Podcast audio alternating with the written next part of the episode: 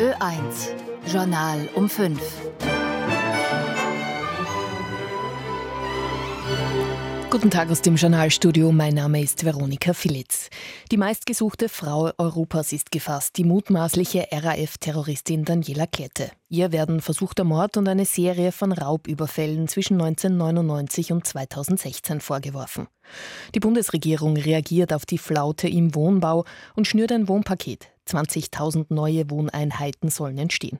Und die Staatsanwaltschaft beruft nicht gegen das Urteil gegen Sebastian Kurz. Seine Verteidigung will das schon tun.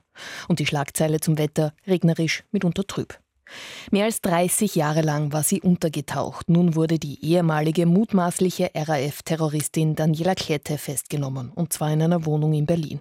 Offenbar nach Hinweisen aus der Bevölkerung, berichtet aus Berlin Andreas Jölli.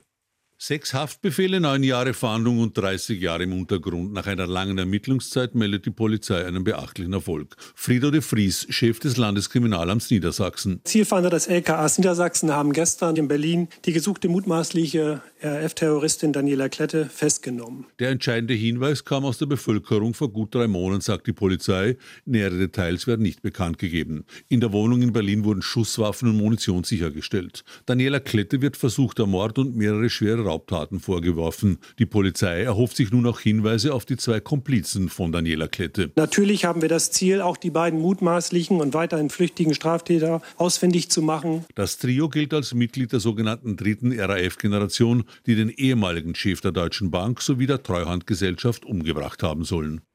Eine Milliarde Euro für die Errichtung neuer Wohnungen durch gemeinnützige Bauträger. Das ist in Zahlen gegossen, das Wohnbaupaket der Regierung.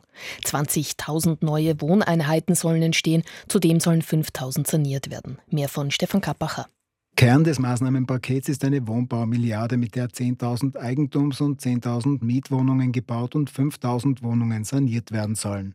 Bundeskanzler Karl Nehammer. Nehmen wir diese eine Milliarde in die Hand, dann werden daraus 5 Milliarden in der Wertschöpfung. Der Bund stützt auch Wohnbaudarlehen der Länder, sodass bis 200.000 Euro Kredit maximal 1,5 Prozent Zinsen anfallen. Und für Häuselbauer werden beim ersten Eigenheim Nebengebühren gestrichen. Ersparnis bis zu 11.000 1.500 Euro.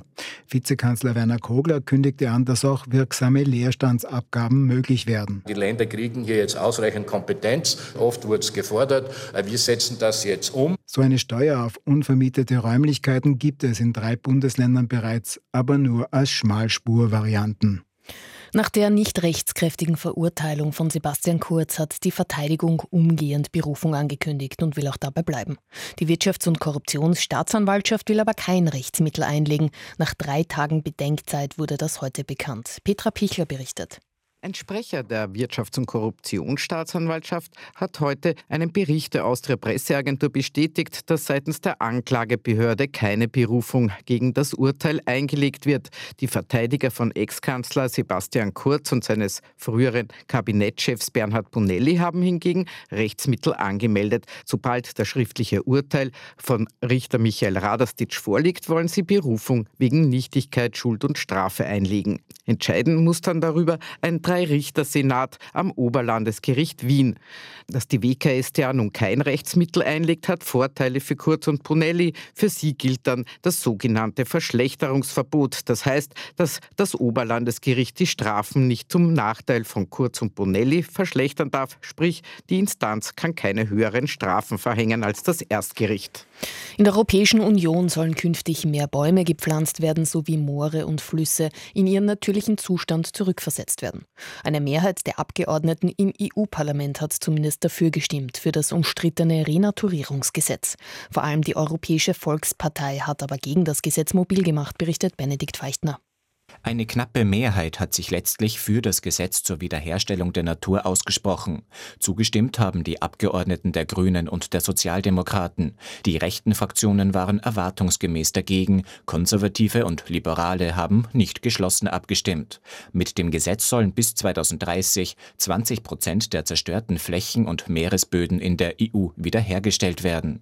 Etwa indem Moore wieder vernässt, Überfischung beendet und Wälder aufgeforstet werden. Allerdings Allerdings wurde das Gesetz mehrmals abgeschwächt. Viele der Maßnahmen sind nun freiwillig.